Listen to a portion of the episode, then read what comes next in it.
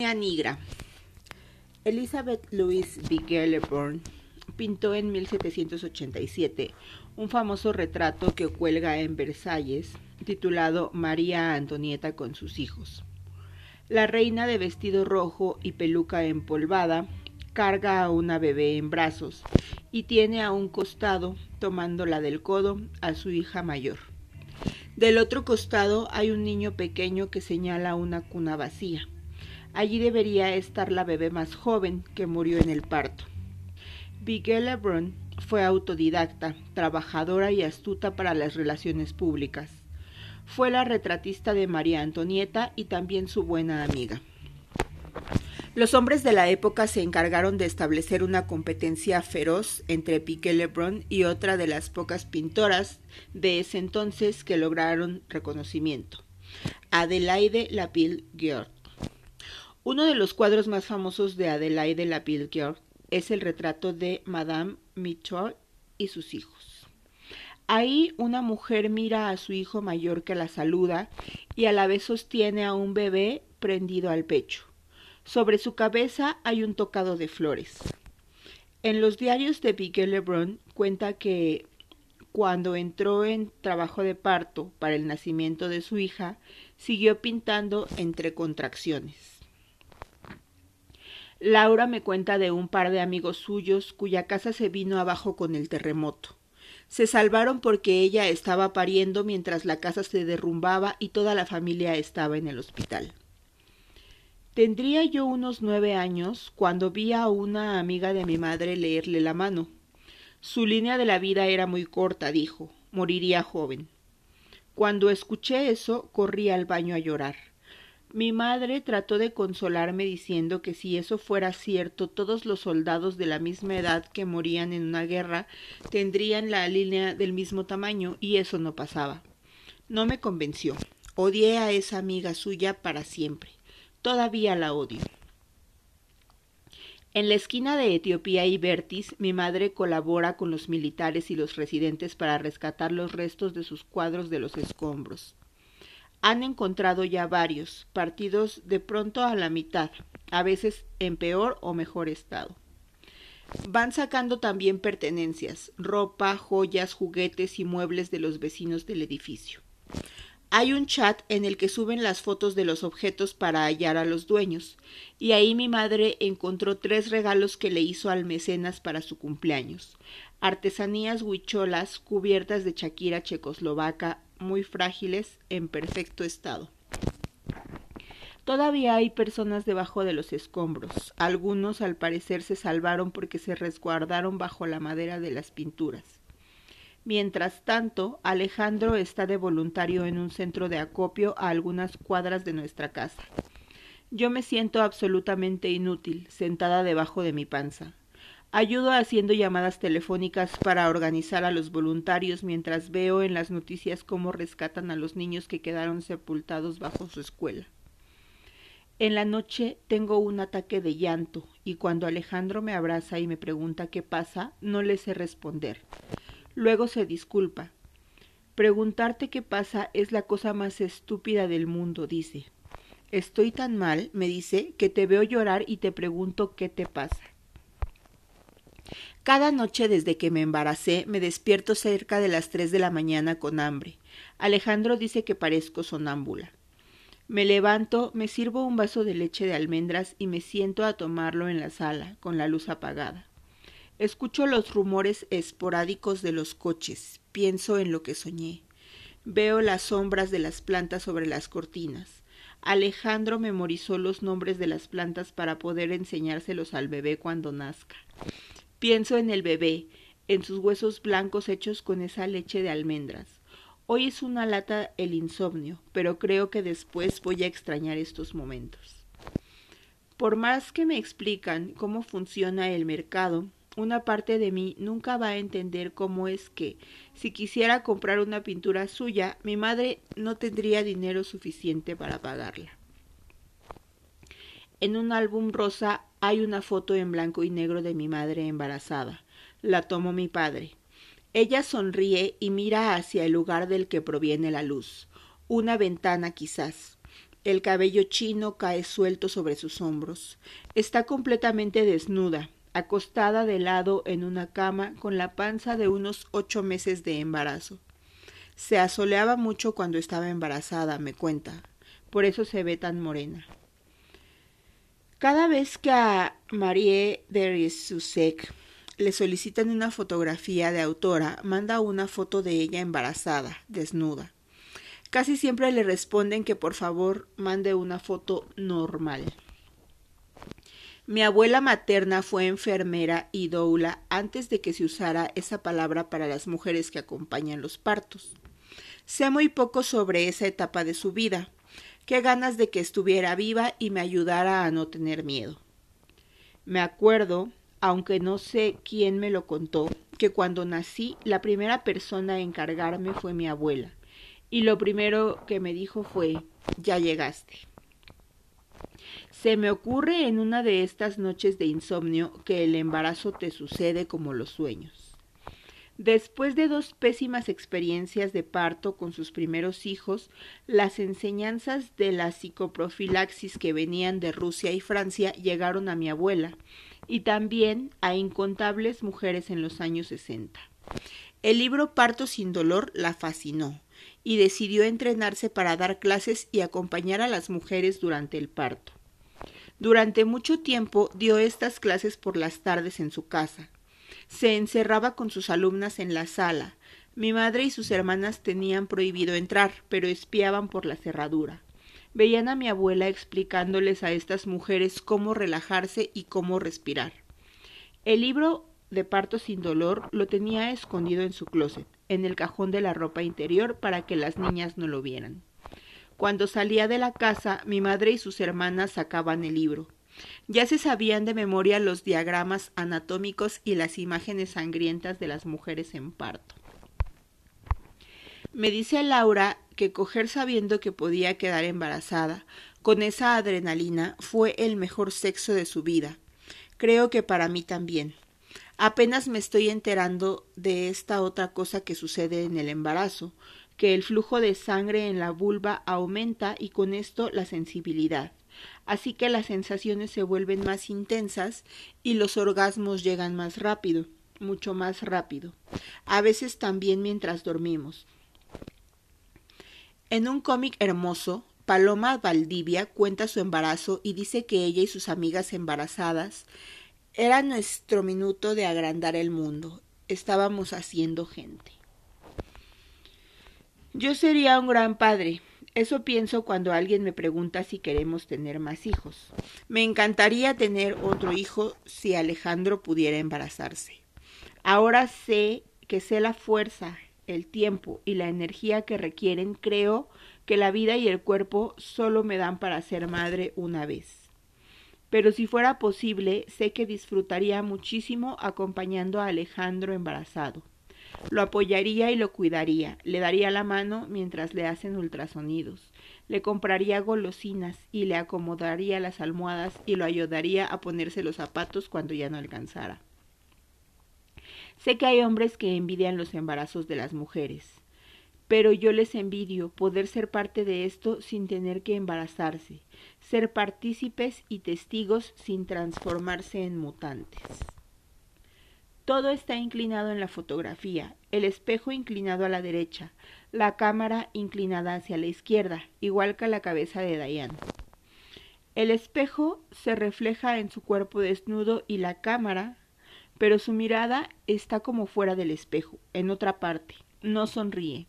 La mano está puesta debajo de los senos sobre una panza con el ombligo botado, pero discreta todavía, de unos cinco o seis meses de embarazo.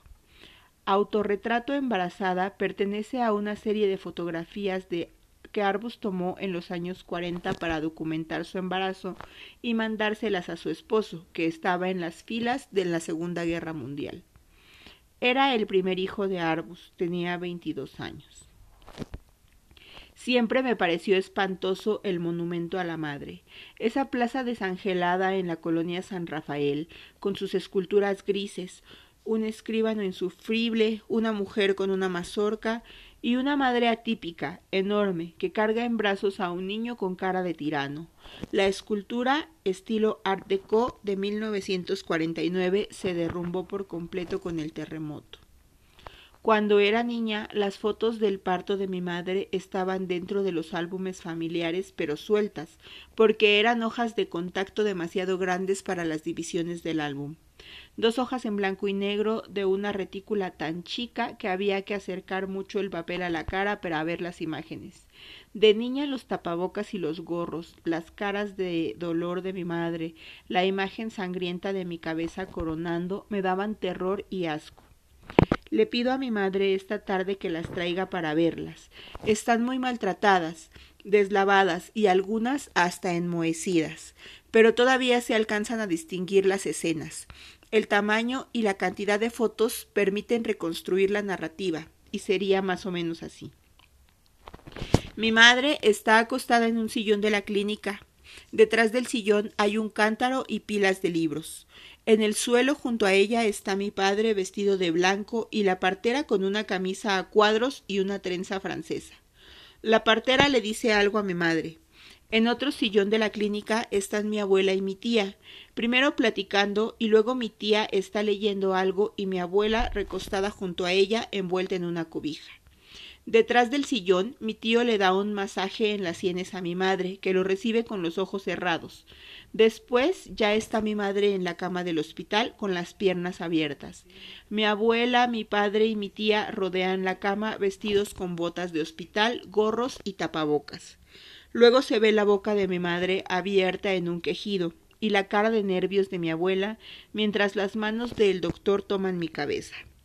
Cuando salgo completa y ven que soy mujer, mi padre, que quería una niña, sonríe a la cámara y hace la B de la victoria con los dedos.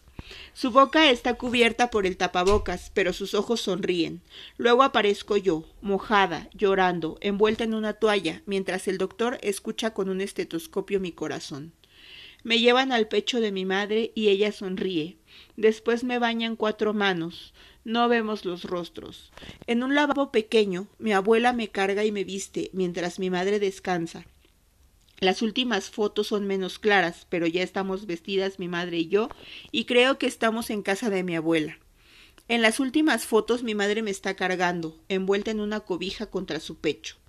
La doula me dijo que las mujeres que nacieron del parto natural tienen más posibilidades de tener ellas mismas un parto natural. No me queda claro si se refiere a un asunto genético o a la transmisión de un conocimiento corporal. Se está terminando el tiempo para empezar a escribir el proyecto de la beca antes del parto y no tengo cabeza. Me siento como Mario Lebrero en la novela Luminosa, pero en vez de jugar buscaminas para procrastinar, hago listas y listas de las cosas que hacen falta para el cuarto de Silvestre. Un mosquitero, funda para el cambiador, shampoo y un interminable etcétera. No tengo forma de saber qué cosas son indispensables y cuáles no. Parezco una ardilla consumista antes del fin del mundo. Quiero pedirles a los tutores de la beca que me dejen cambiar de proyecto. Quiero escribir este libro. Es lo único que puedo escribir ahora. Frida Kahlo imaginó y pintó su nacimiento, una cama tendida y encima una mujer con las piernas abiertas. El parto está a punto de terminar. La cabeza de Frida se asoma, pero el resto del cuerpo todavía no. Frida tiene cara de adulta, con esas cejas unidas tan características sobre los ojos cerrados. Su cabeza yace en un charco de sangre que alude al aborto espontáneo que la pintora acababa de sufrir cuando pintó el cuadro. La madre tiene el torso y la cara cubiertos por una sábana, porque había muerto poco tiempo antes. Detrás de la cama está el retrato lloroso de la Virgen de las Angustias. Vivíamos en Strollerland, Así llamaban al Carroll Gardens, el barrio de Brooklyn donde vivíamos Alejandro y yo cuando éramos novios.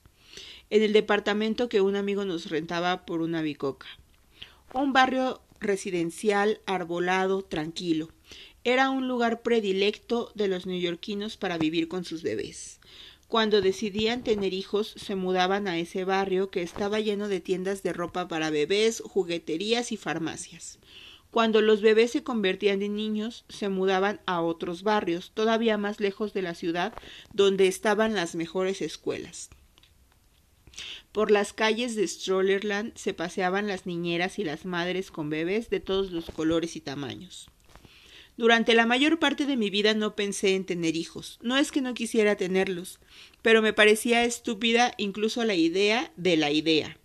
Las condiciones emocionales y materiales que creía necesarias parecían imposibles.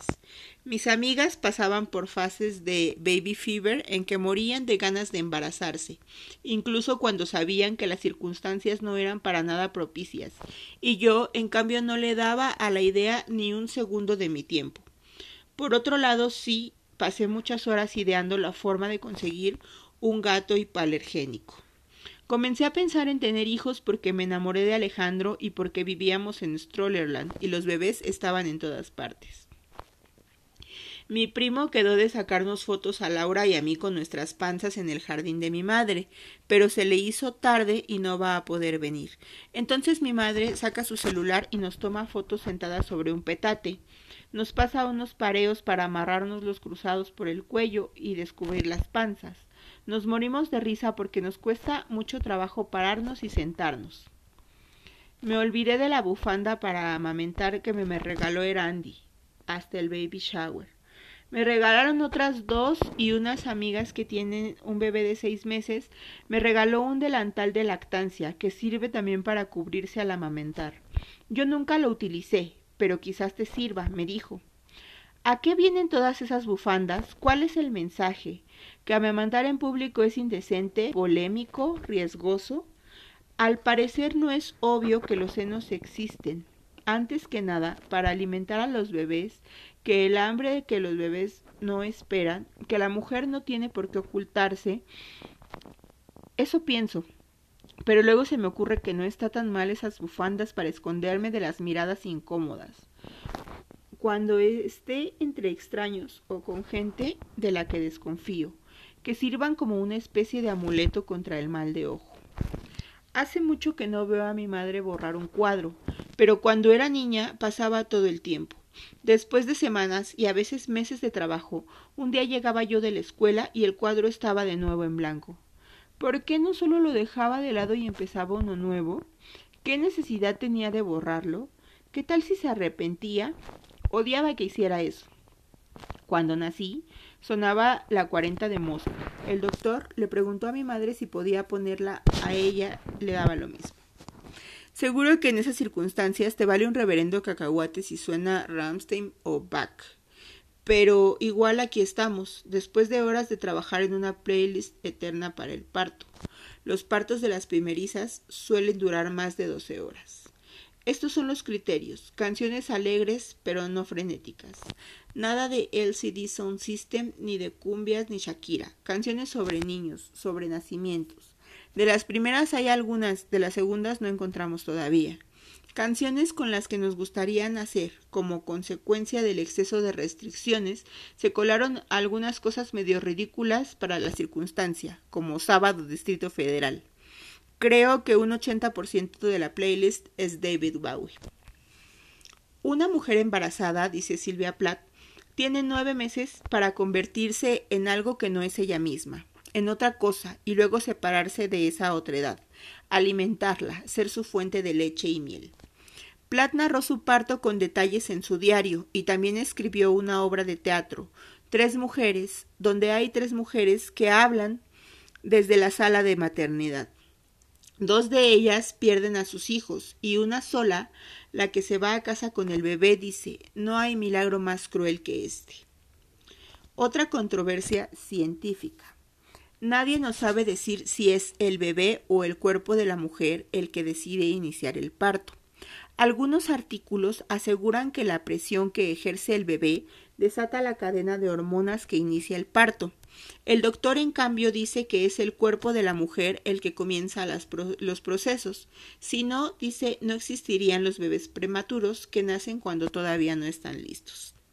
Se está volviendo insoportable la incomodidad. en especial en las noches, con todo y que duermo con esa almohada, un gusano gigante, una C enorme que me da soporte en la espalda o en la panza según lo necesite. Alejandro la odia y yo también, pero en el fondo la amo porque sin ella me duele todo. La compré cuando Alejandro estaba de viaje y dice que lo reemplacé. Estoy de pésimo humor, los días se me hacen eternos, estoy agotada y a la vez inquieta. Si es el cuerpo de la mujer el que decide el momento del parto, ¿cómo es que no puede hacer nada para apresurarlo? A Alejandro no le hace gracia el doctor. Casi no hace ultrasonidos y cobra un dineral por solo medirme la panza. Luego pregunta si todo va bien y dice que nos vemos el próximo mes. Pero el motivo principal de Alejandro para odiarlo es su tono de voz, porque es un low talker, como lo llama, citando Steinfeld. Empieza hablando a un volumen de voz razonable, pero para el resto de la parrafada baja la voz y es imposible escucharlo. Claro, como ya empezamos a mover la cabeza, la seguimos moviendo y se vuelve absurdo pedir una aclaración. Pero después regresamos a la casa y resulta que ninguno de los dos entendió ni jota, dice Alejandro. Pero a mí su serenidad me tranquiliza.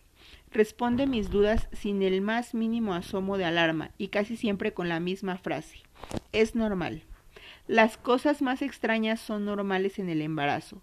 Las excepciones son la regla. Internet asusa mi paranoia mientras que la voz casi inaudible y lenta del doctor me calma. La paz del aburrimiento, la llama Alejandro. Faltan pocas semanas para el parto, todo está listo, el doctor, el hospital, la cuna. Esta vez el doctor nos sienta en la sala después de la revisión y nos dice que tiene algo que decirnos. Me sudan las manos. Imagino mil enfermedades, defectos, problemas en la antesala del parto. El alivio es enorme cuando cuenta las noticias que se va del hospital. Tuvo diferencias, al parecer asuntos administrativos, y en una semana más se cambia. Todavía no sabe dónde. Alejandro le pregunta directamente dos veces con amabilidad, pero también cierta rudeza, por qué se va. El doctor responde con vaguedades. Una vez me acostumbro a la tranquilidad inicial, caigo en cuenta de lo molesto de la situación. Hay que mover el parto del lugar. Ya habíamos visitado el hospital y nos gustaba que tuviera salas amplias, tina y una ventana hacia un patio frondoso. Y un piano fantasma, claro. Nos da un par de opciones nuevas, un hospital caro y lejano y otro que se rumora en mal estado después del terremoto. Dice que las visitemos y avisemos nuestra elección. Extraño dormir boca arriba, comer mariscos, respirar bien, Voy a extrañar sus patadas, la emoción de imaginármelo. Llegué al límite del cerebro de placenta, o eso espero. Así llaman a la amnesia, la distracción y la torpeza que vienen con el embarazo, porque al parecer el cerebro cambia, se reduce la materia gris en el área de la memoria, una amiga vino a visitarme y yo quise poner agua para un té, pero confundí la tetera eléctrica que tiene forma de tetera con la tetera normal que no tenemos. La puse en el fuego y cuando me di cuenta estaba toda derretida y la estufa llena de un líquido negro apestoso. Creo que ya no debería manejar. El primer autorretrato de una mujer embarazada lo pintó Paula Modersohn Becker a principios del siglo XX. Lo hizo un poco antes de morir de una embolia pulmonar que le causó el parto a los 31 años. Hay otra pintura suya un poco anterior en la que también parece embarazada, desnuda de la cintura para arriba, con el cabello en una corona de trenzas, un collar largo de ámbar en el cuello y las manos alrededor de la panza abultada. Pero en este retrato se imagina embarazada, en realidad no lo estaba. El autorretrato que sí pintó estando embarazada desapareció durante un bombardeo nazi. Se desvaneció al igual que otras setenta pinturas suyas que los nazis destruyeron por considerarlas arte degenerado. Mujeres desnudas, mujeres amamantando, autorretratos de mujeres como nadie las había pintado antes. Empaco una maleta para el hospital ropa de recién nacido, camisón de lactancia, pañales, cobija, cambio de ropa, un gorro, cepillo de dientes. El documental Los archivos de la maternidad muestra a muchas mujeres desde los años 50 haciendo lo mismo, empacando, dice el documental, para viajar a un país extranjero imposible de imaginar. En 2001, mi madre se fue unos meses a una residencia en Nueva York. Yo me quedé con mis abuelos y la visité durante el verano. Vivíamos en un departamento en Brooklyn, cerca de la línea L. Mi madre tenía un estudio en Midtown, en la calle 58, donde estaba pintando unos cuadros pequeños y redondos de colores claros que parecían lunas o planetas extraños. Me regresé a México un par de semanas antes de que los aviones se estrellaran en las torres. Estaba en el salón de clases el 11 de septiembre cuando la maestra prendió la tele y vimos las repeticiones y las imágenes del humo y el caos. Era imposible que mi madre estuviera ahí, respondía yo a los que me preguntaban preocupados, porque siempre se negaba a ir al World Trade Center. Decía que tenía un mal feng shui. Las torres en la punta, justo donde se juntan dos ríos, cortan el ave fénix y según el feng shui, eso es terrible. Se comunicó por correo unas horas más tarde. Estaba en su estudio cuando cayó la segunda torre. Corrió por todo Manhattan buscando refugio o alguna forma de regresar a Brooklyn. Nadie entendía nada. En su edificio los vecinos la miraban con sospecha porque no había colgado una bandera en la ventana. Los aeropuertos eran un desastre y quién sabe cuánto tiempo pasaría antes de que pudiera volver a México. Lo hizo unas tres semanas más tarde y dejó sus cuadros encargados en el consulado mexicano. Pidió muchas veces que los enviaran por paquetería, pero negaban o le daban largas. Luego no sabemos qué pasó, pero esos cuadros desaparecieron. Estamos a pocas semanas de la fecha probable de parto. Por indicaciones del doctor comenzamos a visitarlo una vez a la semana. Su nuevo consultorio está a las afueras de la ciudad, en una zona que yo nunca había visitado, donde abundan las casas millonarias junto a barrancas enteras repletas de chozas de cartón. Entre el tráfico y lo enredado de las carreteras es dificilísimo llegar. Estoy tan gigante, adormilada y molesta que ya no puedo conducir y Alejandro, que ha manejado poco en esta ciudad, sufre especialmente los trayectos. Dice que es como el nivel superior de un videojuego y que nunca fue bueno para los videojuegos. Ahora el ginecólogo comparte el consultorio con un médico judío que casi siempre tiene a sus hijos jugando en la recepción. Ya no hay pecera en el vestíbulo, pero la secretaria es la misma. El doctor no puede hacerme ultrasonidos ni pesarme porque todavía no terminan de transferir todo el equipo al nuevo consultorio. Me revisa superficialmente y no distingue ningún cambio. Dice que no tiene forma de predecir si el niño nacerá hoy mismo, en días o semanas. Pregunto por un par de molestias, todas son normales. En dos segundos estoy fuera del consultorio y de vuelta en el interminable camino a casa. Hablo con Laura que está en las mismas, con el mismo doctor y el mismo problema de elegir un nuevo hospital. Su parto puede ser en cualquier momento. Visitamos juntas los dos hospitales y las dos nos decidimos por el más barato, que está más cerca de la casa. Nos aseguran que sus instalaciones no quedaron dañadas después del terremoto, aunque sí están un poco deterioradas por el tiempo, pero las salas de maternidad son nuevas y están en perfectas condiciones. Por fin entiendo los chistes del embarazo de Rachel en Friends. Estoy comiendo con Fátima en un restaurante no muy rico pero cerca de la casa, porque ya no aguanto caminar mucho. Dicen que hay que caminar lo más posible, pero es complicadísimo. Me falta el aire todo el tiempo. Fátima me habla de las ganas que tiene de tener un hijo y la falta de candidatos a padre a la que se enfrenta. Por eso ideó un plan. Va a tener un hijo con su madre. Ella quiere ser abuela. Fátima quiere ser madre. Así que el próximo año Fátima se va a embarazar. De algún amigo quizás. Eso es lo de menos. Las dos van a mantener al hijo y cuidarlo juntas. Genial, le digo. Es un plan muy chingón.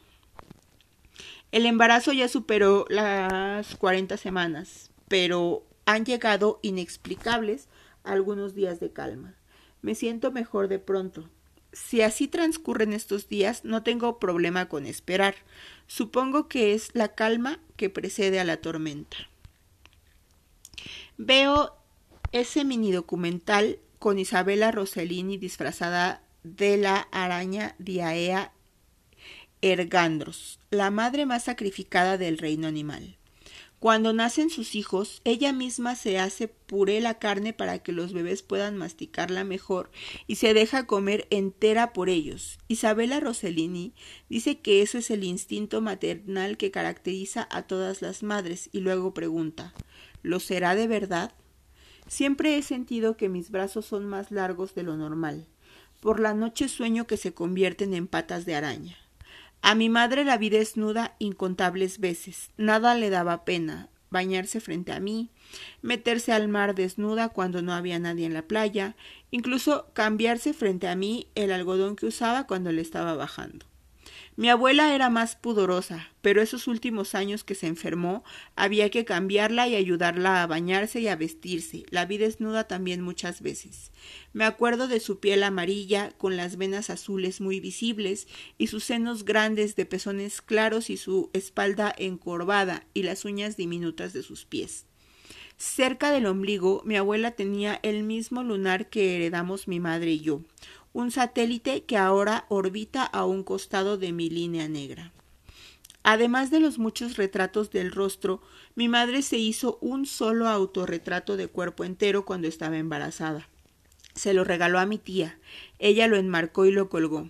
Un día en que lo estaba sacudiendo, el cuadro se cayó en una cubeta de agua y se deshizo.